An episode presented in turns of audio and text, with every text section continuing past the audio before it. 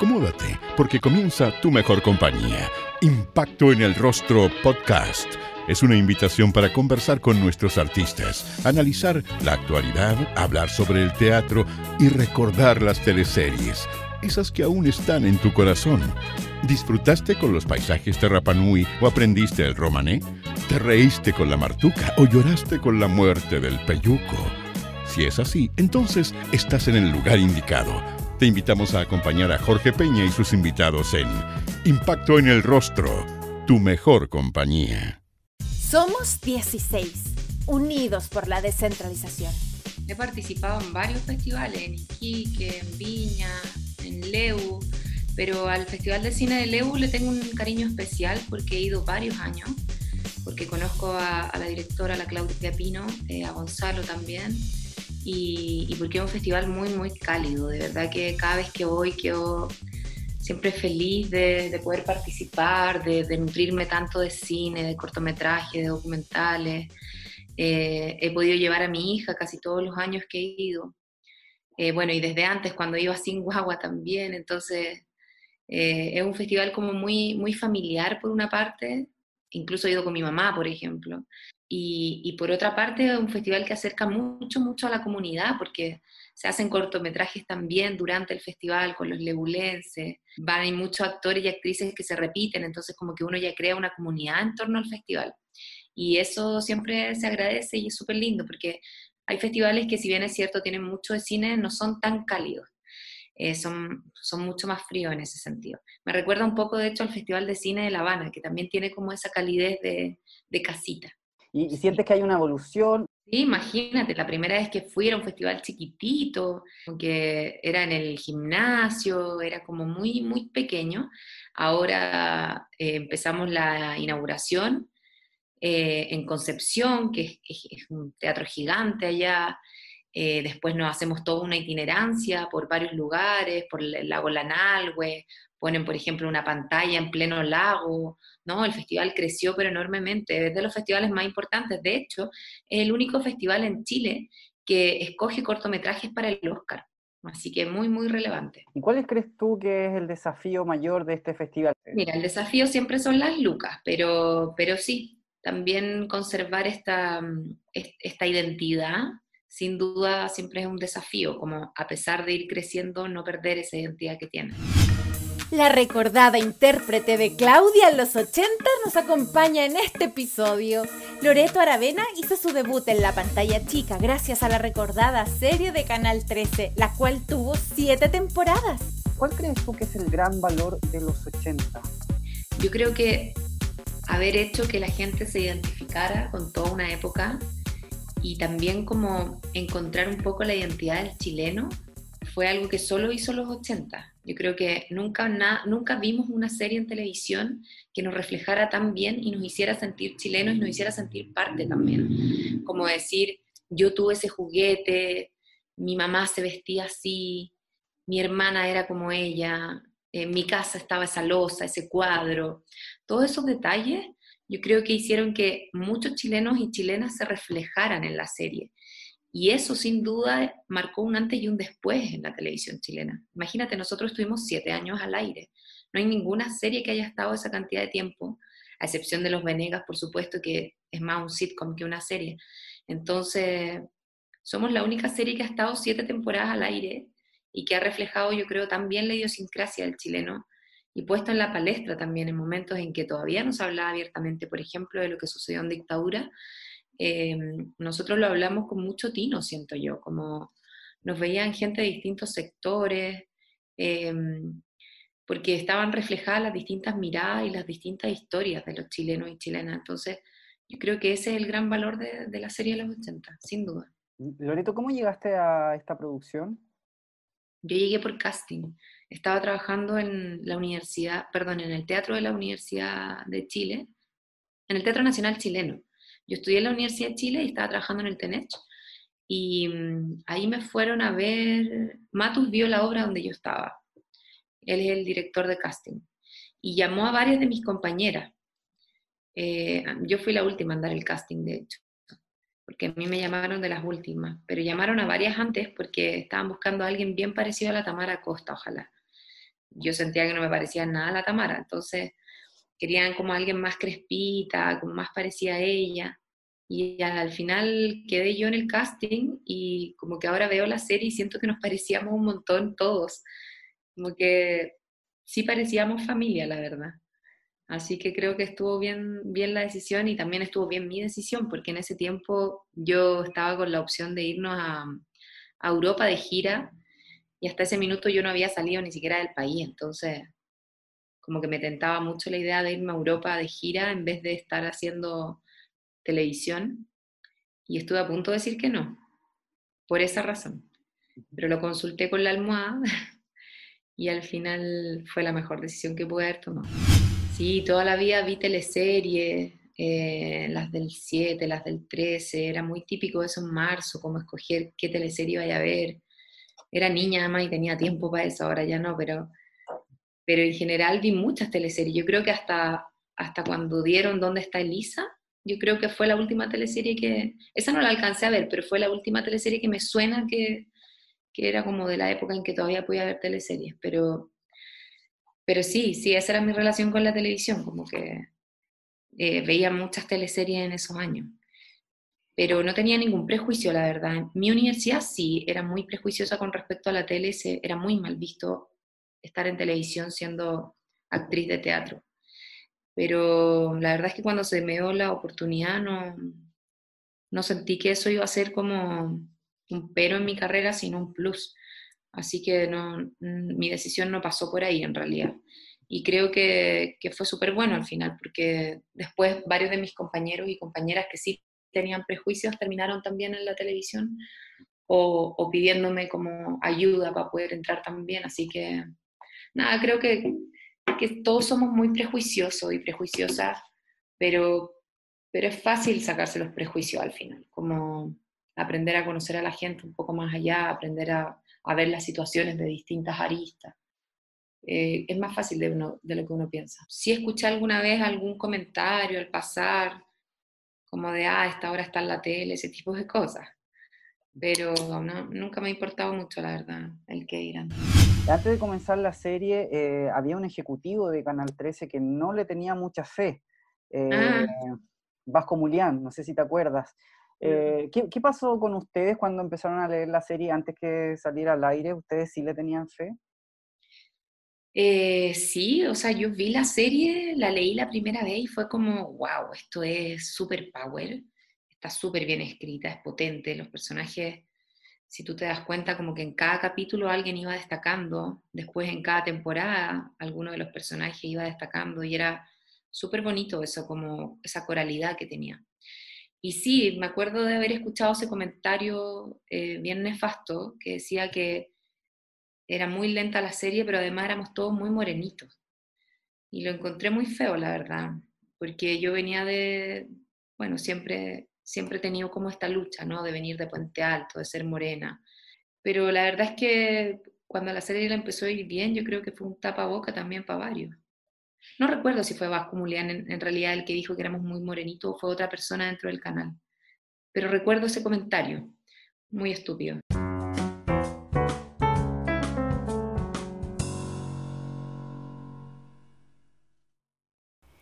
Impacto en el rostro se suma al Festival Quilicura Teatro Juan Radrigán 2021 con una increíble programación. Estaremos contándote todos los pormenores que se desarrollarán desde el 7 hasta el 31 de enero.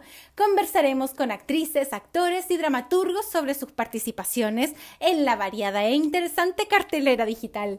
Puedes revisar su programación en www.quilicurateatro.cl. No te pierdas los capítulos especiales que tendremos durante este destacado evento. Impacto en el rostro, tu mejor compañía.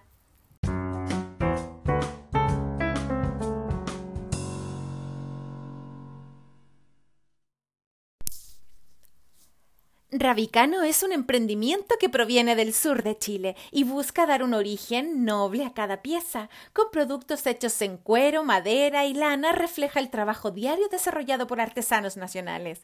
Podrás encontrar accesorios como strap, cinturones, pecheras, bolsos y billeteras. Todos mezclan lo rural con lo urbano, 100% artesanal y de calidad. Visita su cuenta de Instagram arroba rabicanochile.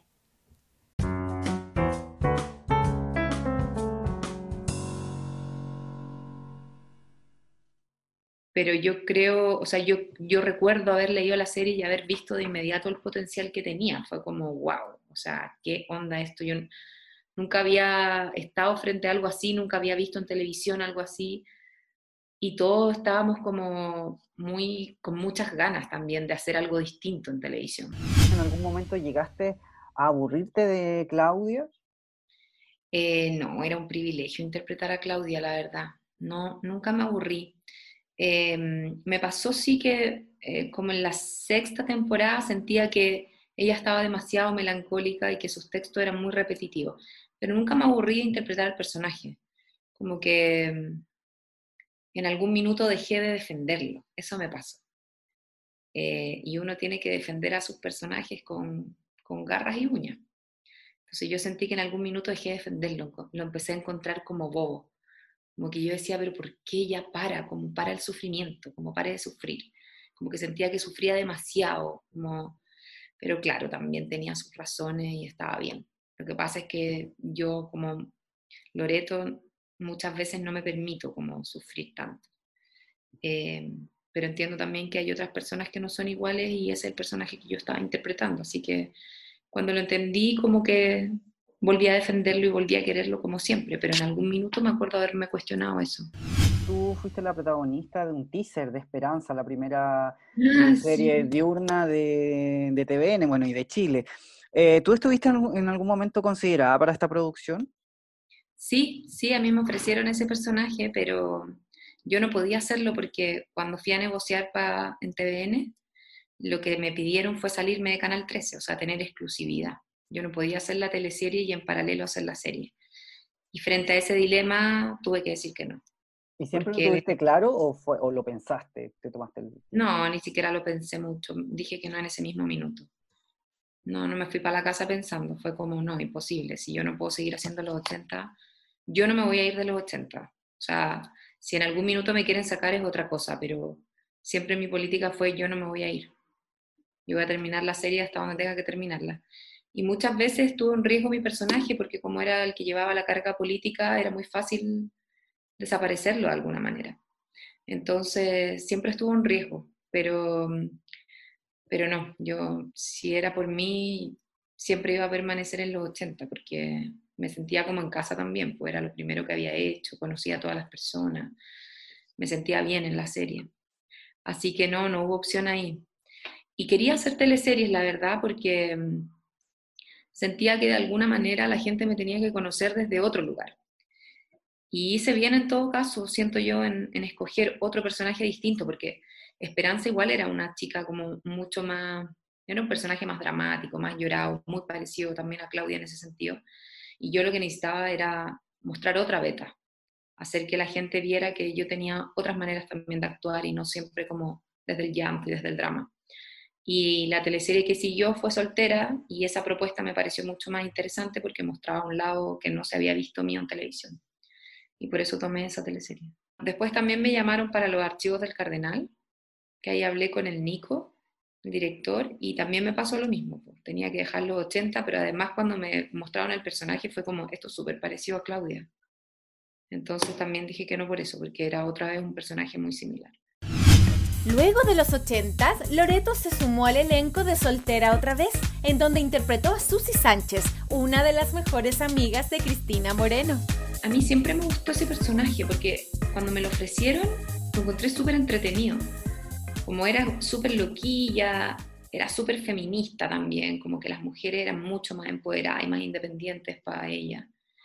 Y el personaje principal era todo lo contrario. Me gustaba que fuera amiga también de esta chica que era mucho más boba eh, que era Cristina, y, que ella fuera también mucho más desenfadada, como le gustaba el carrete y le gustaba como la vida loca y estaba todo bien con eso y no tenía ningún prejuicio al respecto. Y yo encontraba que estaba bueno mostrar personajes así también de mujeres como un poco más empoderadas y más loquillas. Y bueno, lo que vivía, lo que antes uno creía que era loquilla y lo que hoy día es absolutamente normal. O sea, las mujeres somos mucho más así, mucho más susis que Cristina. Pero mm, no, a mí me gustó, no, encontré que la apuesta era súper buena, porque era distinto a lo que había. Claro, ahora me acuerdo que, eso era un plus para nosotros, eh, tener como algo distinto a lo que se estaba mostrando en otros canales. Y pelear por eso también, por, buscar un lugar en, en, ese tipo de televisión. Eh, a mí me gustaba esa, esa teleserie, la verdad, la encontraba súper entretenida y ahora que he vuelto a ver algunos capítulos, me vuelvo a reír y lo que sí me pasa, como también estuve tantos años haciéndola, que también me pasa con la 80, que ahora lo estoy viendo por Amazon, eh, como que no me acuerdo cuando hice esa escena. Hay muchas escenas que como que borré de mi memoria, ¿cachai? Entonces las veo y las veo como una espectadora más. Es como, no, no recuerdo bien el momento, el día, como haberme aprendido ese texto. Entonces es súper rico igual poder ver, verlo como desde, desde bien afuera se disfruta. Y, te va sorprendiendo, me imagino, también. Sí, sí, porque hay mucho de la historia que ya no me acuerdo. Muchísimo. Y claro, han pasado muchos años también y fueron muchas temporadas también. ¿Tu experiencia de grabar tan de cerca como, por ejemplo, Catalina Guerra? Ay, fue bacán, la Cata es lo máximo. Me cae demasiado bien, es muy simpática, tiene mucho de... Mm, mucho para improvisar. Yo no soy tan buena improvisando, yo soy más como de texto como que yo soy más matea, entonces a mí me gusta tener un buen texto y me lo aprendo bien y desde ahí puedo matizar, pero no soy mucho de improvisación. La Cata en cambio es seca, es impactante como su nivel de improvisación y de meterle cosas a los personajes. Es buenísima ella. Y yo aprendí mucho también de, de actrices y de actores que, que me fui topando en el camino. Y, y, fue mi escuela también, porque yo no hice, yo no estudié televisión, yo estudié teatro, que es súper, súper distinto. Entonces yo aprendí haciendo, como decía esa publicidad antaño de algún instituto. Eh, y eso fue súper rico porque al final uno aprende, aprende de verdad, siento yo, como que aprende desde la práctica y no desde la teoría. Sí, al principio revisaba harto porque, claro, venía llegando y no sabía bien cómo lo estaba haciendo, cómo se veía. Después dejé de hacerlo porque uno también se pone un poco egocéntrica y empieza como a actuar desde cómo te ves. Y eso nunca es bueno. Así que dejé de revisar el monitor y como que si la escena yo sentía que había estado bien, entonces, y si el director me decía que estaba bien, yo confiaba y ya. Y dejé de revisar. A veces con algunas escenas como con harto movimiento y eso volví a revisarlo, pero, pero, pero dejé de hacerlo. En soltera también me pasó. Muy autocrítica. ¿Cómo? Muy autocrítica, Loreto, al momento de verte. Y de hecho, cuando me veo en televisión es como, uy, lo, lo debería haber hecho así, lo debería haber hecho así, ahí se nota que no sé qué. Algunas personas en Twitter eh, comenzaron a comentar que esta teleserie no había envejecido bien. Es que son otros tiempos, no creo que haya envejecido mal, yo creo que son otros tiempos y las cosas que antes normalizábamos hoy día ya no están bien vistas, pero eso no es culpa de la teleserie en el fondo. Es un reflejo de lo que fuimos finalmente. Y, está bien también, nos sirve para reflexionar al respecto. Y, todavía te puedes reír de algunas tonterías, pero, pero no sé, encontré un poco feo esa, mm, ser tan despectivos con un producto que en algún minuto nos pareció tan bueno. Al final tenía que ver con cómo éramos nosotros como sociedad, porque muchas de esas chicas que criticaron son las que nos siguieron. Entonces, claro, también ahí hay una autocrítica hacia uno, me imagino que muchos no se hacen. Pero está bien, son los tiempos que corren y estar arriba de, la moda también es como lo que hay que hacerlo bien visto.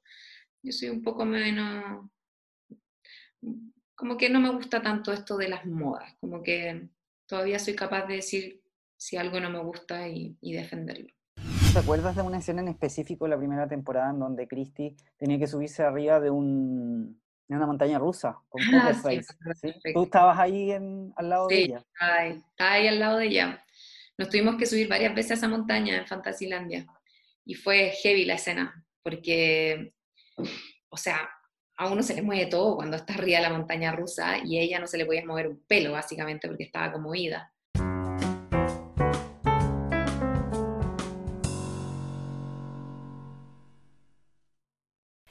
¿Eres un fanático del café? Entonces elige Walia Coffee. Tendrás los mejores sabores y también aprenderás más de este interesante mundo, encontrando cafeteras y molinillos, productos que harán comenzar tu día con un aroma único y sabor energizante. Encuentra el café que andabas buscando. Pide tu despacho a todo Chile en waliacoffee.cl o en Instagram arroba waliacoffee. ¿Está listo tu blend gourmet? Sigamos entonces con esta entretenida entrevista de impacto en el rostro junto a Walia Coffee, el mundo del café en simple.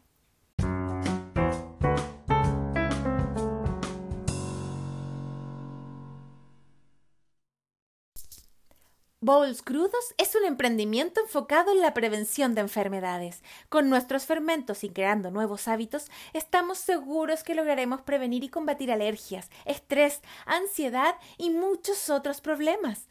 Los alimentos serán más digestibles, produciendo anticuerpos y fortaleciendo el sistema inmune. Es hora de volver a los inicios y sanar desde dentro. Nuestros fermentos son la prueba visible que podemos evitar la ingesta inmesurada de remedios y así sentirnos saludables ya que esa es nuestra naturaleza. Encuéntranos en nuestro Instagram, arroba bowls-crudos.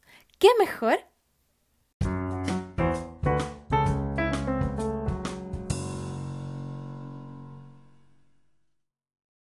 Y yo creo que la interpretación de la pasita es maravillosa.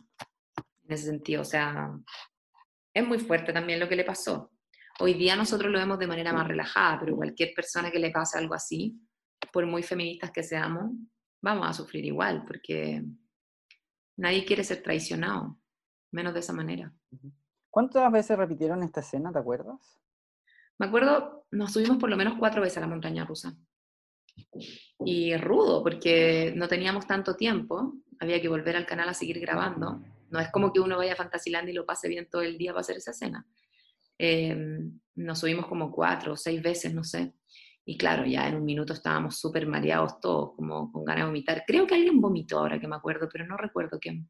No, la paz es seca. Yo creo que fue súper zen para hacer esa escena. Como que se metió tanto en el personaje que estaba realmente inamovible, inmutable. En Chipe Libre fue Catalina Pardo, una psicóloga infantil y la mejor amiga de la protagonista. Uy, mira, esa es la primera vez que estoy en un proyecto que no le va bien en general siempre escogí bien los proyectos y siempre fueron exitosos. Y esa es primera vez que estuve en un proyecto en que nosotros sentíamos que lo que estábamos haciendo era bueno, pero cuando salió al aire y nos empezó a ir mal, el bajón general fue tan terrible que todo el mundo soltó la teleserie. Y fue bien triste al final, sobre todo me imagino para los protagonistas. Pero, pero sí, fue fome como sentir que todos habían soltado a la mitad del camino. Entonces ya todos iban con un desgano hacer la teleserie, grabarla. Y eso supongo que también se vio reflejado, no hubo cómo repuntar esa teleserie. No nos sacaron del aire, por suerte, que les ha pasado a otras producciones, pero sí fue como, fue triste, fue triste porque se pierde pega, porque hay que seguir grabando muchos meses y grabar con desgano no, no es grato, no. Se desaprovechan los personajes, se desaprovechan los textos, hay pega que se pierde, siento yo. No, habían compañeros que nunca más se leyeron el guion, nunca más llegaron con los textos aprendidos. Em, soltaron nomás. ¿Y cuál era la crítica de ustedes a la historia? ¿Por qué no funcionó Chipe Libre? No sé por qué no funcionó, la verdad. No sé. Nunca se sabe bien por qué funcionan las cosas y por qué no. Siempre es como bien, todo es bien producto del azar, la verdad. Como que yo siento que no hay fórmula. Siempre siento yo que tienen que haber buenos guiones, que ese tiene que ser un buen punto de partida. Pero no sé si fue en realidad solo por el guion o por la dirección o no sé. Me gustó descubrir como esta bobería como infantil de, de esta pareja que se hablaba como si fuesen guagua. Yo se lo robé, de hecho, a unos amigos de eso. Bueno, yo siempre ando robando cosas porque, bueno, las actrices yo creo que tenemos que hacer esa pega, como ver algo que nos llame la atención, que nos guste para un personaje y quedárnoslo después es una buena manera como de ponerle vida a los personajes, de, hacerlos más reales.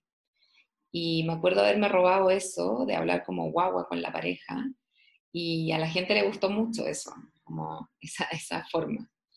Eh, yo lo pasé bien haciéndolo además, porque me acuerdo que ese personaje al final como que abría su relación, Macaya era mi pareja en ese minuto y era como súper, como que me estaba poniendo el gorro con alguien y cuando yo lo descubro como que terminamos abriendo la relación y eso iba como para ser un trío, ¿cachai? Porque era una relación poliamorosa, pero después los tiempos como que estaban tan brigios que como que dudaron un poco. Así que finalmente no, no, no llegó a puerto esa idea y no recuerdo bien en qué terminó esa, esa relación, pero ni siquiera recuerdo cómo termina esa teleserie. No, la solté también. Una pena igual, pero bueno, son cosas que pasan en el mundo de la televisión. En Preciosa salta los protagónicos y es Lorena Martínez, la Martillo, una joven inculpada de un asesinato el cual nunca cometió.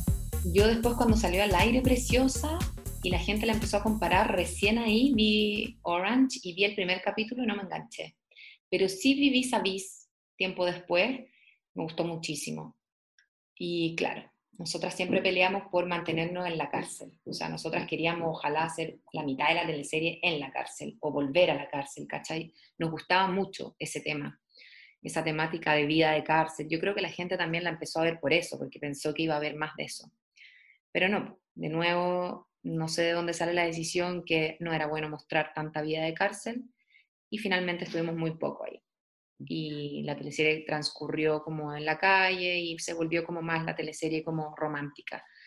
Eh, pero a mí me gustó harto ese personaje, lo defendí hasta el final. Eh, para mí fue una, una súper buena experiencia haber protagonizado también esa teleserie. Me sentí bien, creo que lo hice bien. Eh, después la vi, vi varios capítulos y creo que el nivel actoral estaba súper bueno yo la estaba pasando muy mal, la verdad, en mi vida y también fue un buen momento como para canalizar toda esa pena que yo tenía en este personaje y por eso el personaje también fue dramático, pero también aguerrido. Entonces fue, fue una, una buena experiencia. Y la dirección también de esa teleserie era buenísima. Herbal hacía muy, muy buen trabajo. Primera teleserie grabada en 4K. Sí, y de hecho a mí me tocó mucho hacer escenas en que yo misma me tenía que grabar, como con la Osmo, es una maquinita como la GoPro, pero que filma en 4K y, que puedes llevar en la mano y a pesar de que tú te muevas, la cámara mantiene la estabilidad. Así que muchas veces me tocó ir corriendo, por ejemplo, con la Osmo en la mano. Y nada, fue bacán, fue, fue buena esa teleserie, a mí me gustó mucho, mucho interpretar ese personaje. Desde los 80 que nos habían maquillado siempre como con aerógrafo y esta teleserie implicaba ese tipo de maquillaje como muy, muy cuidado, muy natural. Eh, es complejo nomás porque yo, yo tengo un poco de acné, entonces, em, claro, se notan más las espinillas y esas cosas, pero bueno, no hay que hacer, la vida misma.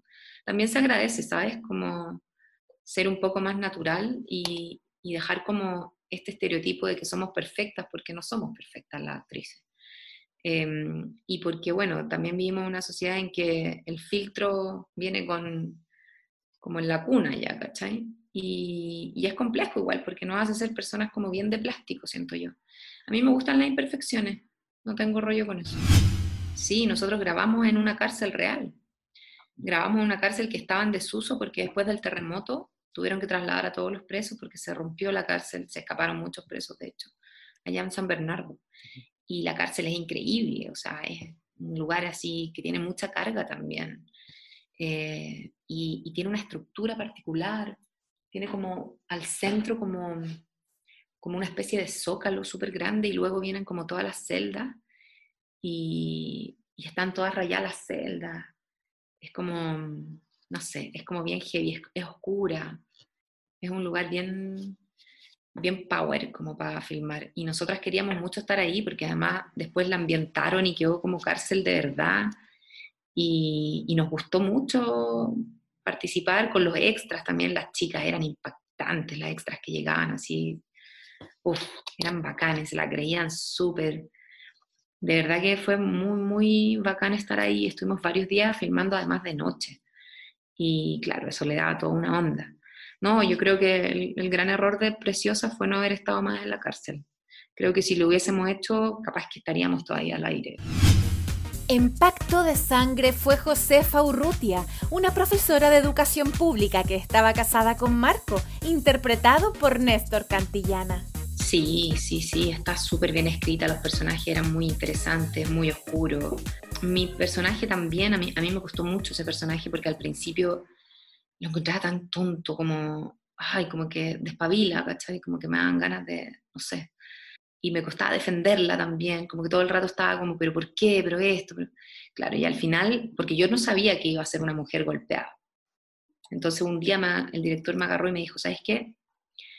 El personaje va a terminar siendo una mujer golpeada y ahí a mí me gustó el personaje, porque ahí lo entendí.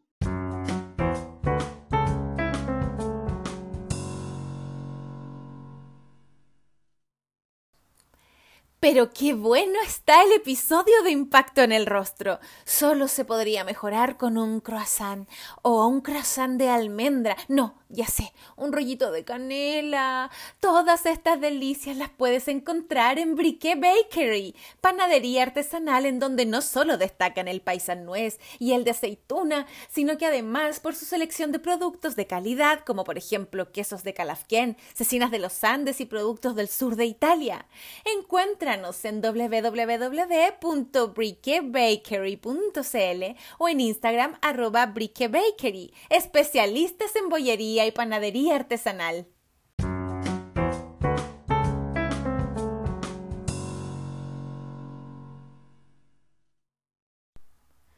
No aguanto más. Muero por un ceviche de reineta. O mejor un curanto en plato de greda. Mm que en Santiago puedo conseguirlo sin moverme de mi casa? ¡Claro! El mejor delivery que llevará estos exquisitos platos a tu mesa es arroba la-curantería. Disfruta sus mejores recetas y en la comodidad de tu hogar. Tremendo dato que me saqué. Ahora sigamos con impacto en el rostro.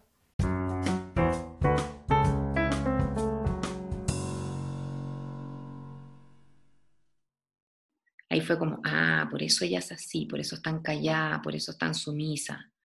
Ahora entiendo todo. Y desde ahí lo empecé a gozar y empecé a defenderlo al máximo. Y yo creo que eso también se notó. Al principio la gente criticaba mucho que el personaje era fome, que incluso me, criticaron a mí como actriz, como que la gente como que se olvida un poco muy rápido. Entonces hablaban al tío que yo era mala actriz. Yo decía, pero ¿cómo dicen ahora que yo soy mala actriz y todos los años anteriores me han dicho que soy tan buena? Es como raro. Pero claro, era porque el personaje era muy bobo. Y de repente aparece como la razón de esta sumisión, la razón de, de, tanto silencio. Y ahí la gente yo creo que entendió el personaje y empezó a empatizar también con él. Y yo también.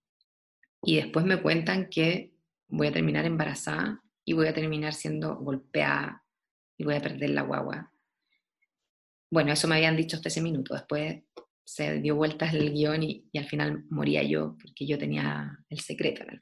Fue power, fue super power, porque además em, conozco muchas mujeres que han sido golpeadas y que han sufrido maltrato familiar, entonces me tuve que hacer cargo de muchas de esas historias, de las cosas que había escuchado más niña. Y fue súper doloroso igual interpretar a una mujer golpeada y además después me llamaron para otra serie que todavía no sale al aire, pero hice el primer capítulo y se ganó el CNTV, el fondo más grande, de hecho, del CNTV, y que era de femicidio también. Y fue súper power ese, ese periodo, como de estar siendo como constantemente la mujer golpeada. Loreto, ¿y tu dupla con Néstor Cantillana, tú lo conocías antes de esta producción? ¿Habías podido compartir? No, no, o sea, lo había visto en miles de teleseries antes y lo encontraba un seco, lo había visto en el teatro también, así que cuando me dijeron que iba a ser mi pareja fue como, wow, qué privilegio y nos llevamos súper bien, él es súper Mateo, nada, es un, es un, agrado trabajar con él, siempre tiene mucho que proponer, es muy buen compañero. Ay, me acordaba como en Pampa Ilusión, por ejemplo, de ese personaje que tenía. Eh, nada, de ese personaje en particular me acordaba porque quedó como en la retina de muchos, pero, pero me acuerdo de haberlo visto en hartas teleseries, pero no recuerdo en este minuto en cuál. Su última teleserie fue Amor a la Catalán, donde interpretó a Danae, una joven que sufría de síndrome de Tourette. ¿Cómo habrá sido su experiencia al trabajar con Vicente Sabatini?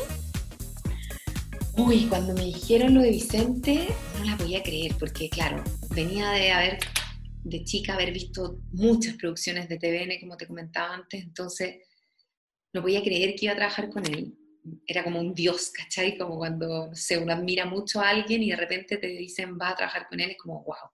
era de los directores además con los que no había trabajado en Chile. Y nada, como que era una oportunidad también. A mí me habían llamado para trabajar en una teleserie, yo lo había conocido una vez en un casting, quedé en un casting en una teleserie, creo que fue para Chilevisión, o, quizás para TVN, ya no recuerdo. Creo que fue para Chilevisión, de las primeras que él hizo. Pero el personaje era como mm, muy desenfadado, como que se empelotaba mucho. Y, también tenía que dejar de hacer los 80, así que pasé. Fue como, no, de verdad le agradezco mucho, pero no. Pero esa fue la, fue la vez que, la, que conocí a Vicente y a él le gustó mucho lo que yo había hecho en el casting y quedé y tuve que decir que no.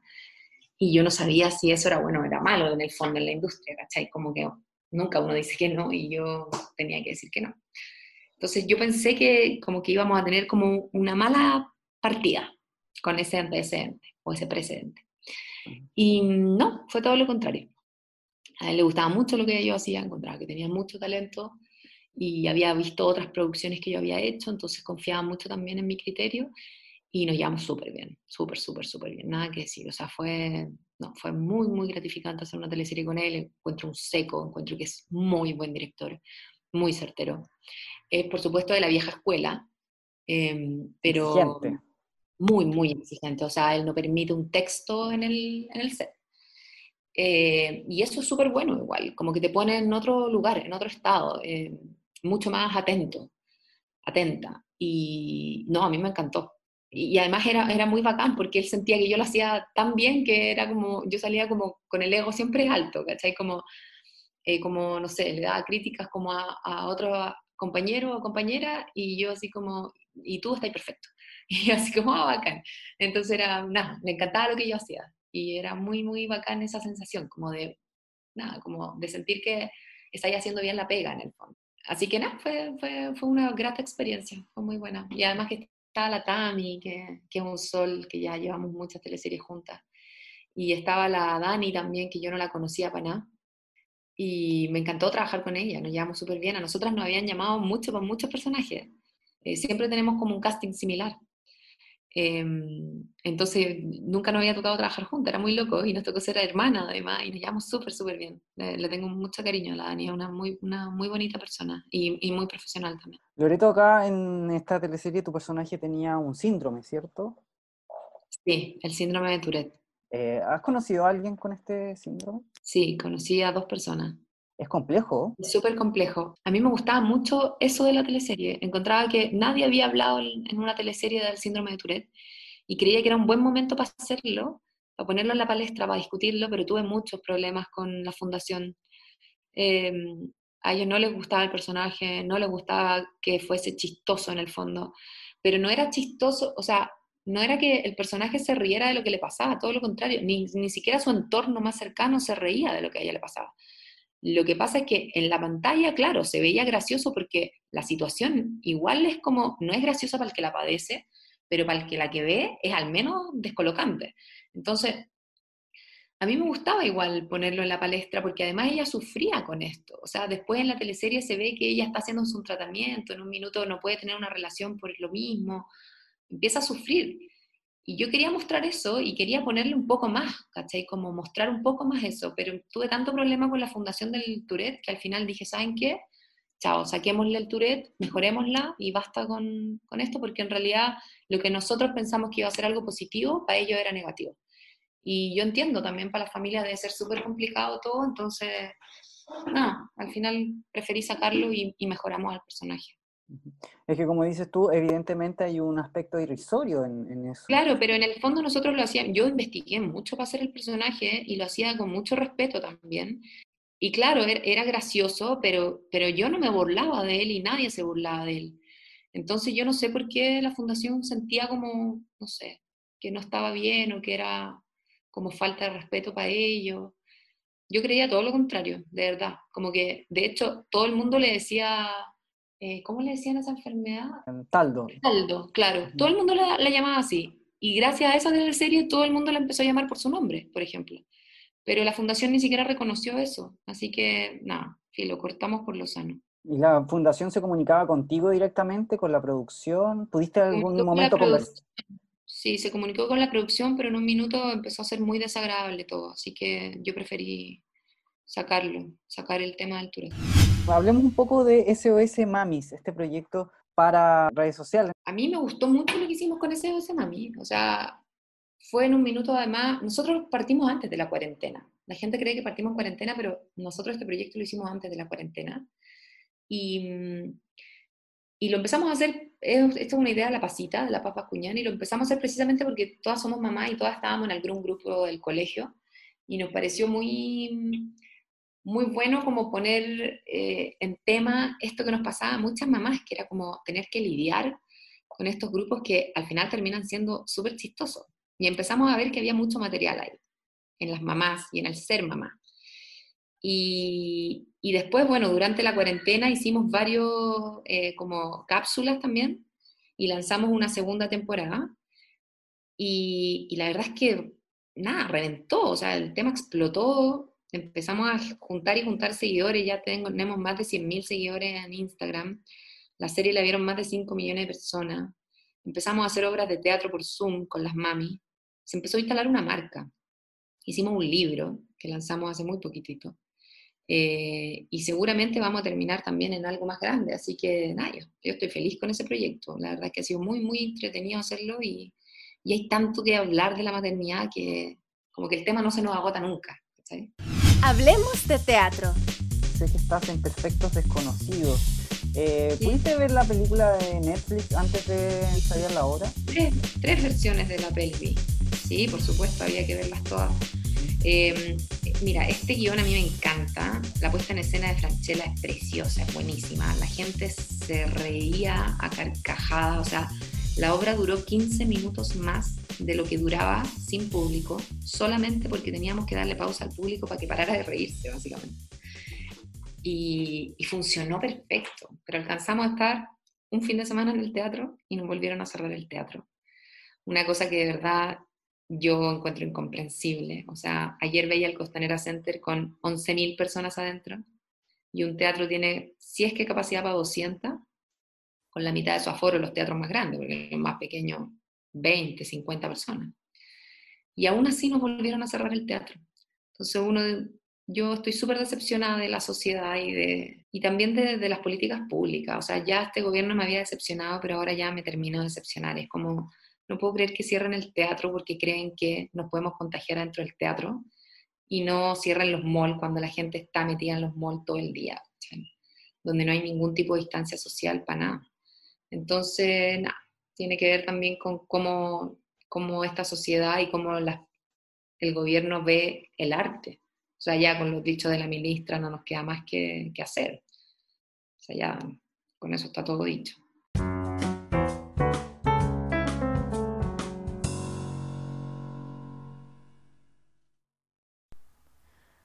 Aguanto más. Muero por un ceviche de reineta. O mejor un curanto en plato de greda. Mm. ¿Que en Santiago puedo conseguirlo sin moverme de mi casa? ¡Claro! El mejor delivery que llevará estos exquisitos platos a tu mesa es arroba la-curantería. Disfruta sus mejores recetas y en la comodidad de tu hogar. Tremendo dato que me saqué. Ahora sigamos con impacto en el rostro.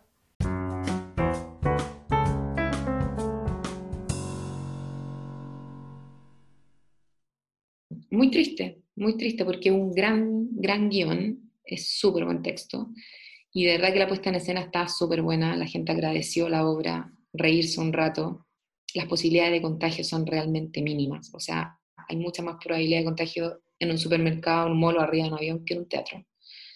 Pero bueno, nada, ya está, esperemos volver en algún minuto. Esta era la tercera vez que tratábamos de estrenar, porque estamos desde el año pasado tratando.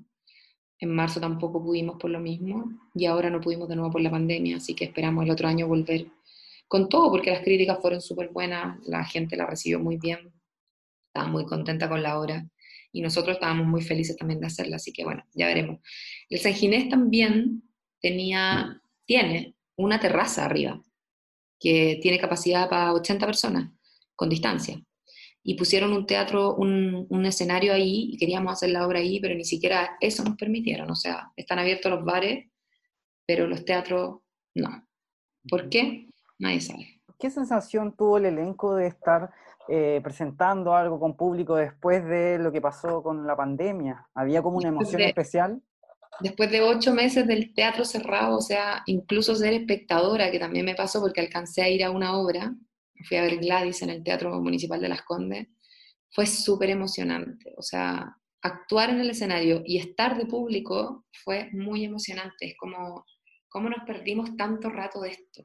Esta magia, esta, esto que pasa cuando uno hace una obra de teatro. Es, tan lindo, es, es, tan distinto además lo que hay. Yo estuve haciendo mucho teatro por Zoom ahora. Y es bacán el teatro por Zoom, pero no es lo mismo. O sea, el teatro sentado en una butaca, con ese escenario, es otra cosa. De verdad que yo lo extraño mucho, extraño mucho ir al teatro y, y de verdad que encuentro incomprensible que pase. O sea, yo creo que esta cuarentena la surfeamos todos porque teníamos arte, porque en la casa podíamos ver una serie, una película, escuchar música, leernos un libro, ver una sesión de la ópera o del ballet por online, pero si no hubiese sido por el arte, yo creo que todos estaríamos locos después de cinco meses encerrados. Y nadie valora eso al final, nadie valora que detrás de esas obras hay artistas. hay artistas que lo están pasando pésimo, llevamos mucho tiempo sin pega. Yo de nuevo estoy sin pega por, por la pandemia y entiendo que hay muchos rubros que están afectados, pero el de las artes es sin duda el rubro más afectado. El turismo por lo menos se salva porque los extranjeros están pudiendo entrar y están pudiendo viajar. Yo tengo amigas, por ejemplo, que llegaron de Alemania y ahora andan en San Pedro de Atacama. Entonces, conozco a otra gente que está en el sur en la Patagonia. Entonces, pucha, el turismo igual algo tiene, algo le cae, pero los teatros están completamente cerrados, no hay nada que hacer ahí, nada, nada, nada.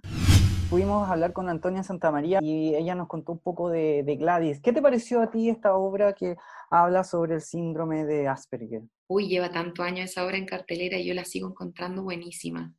Me gusta mucho porque en el fondo te pone en tensión, está esa tensión familiar de qué va a decir, de qué se le va a salir, pero son personas también tan genuinas, tan honestas.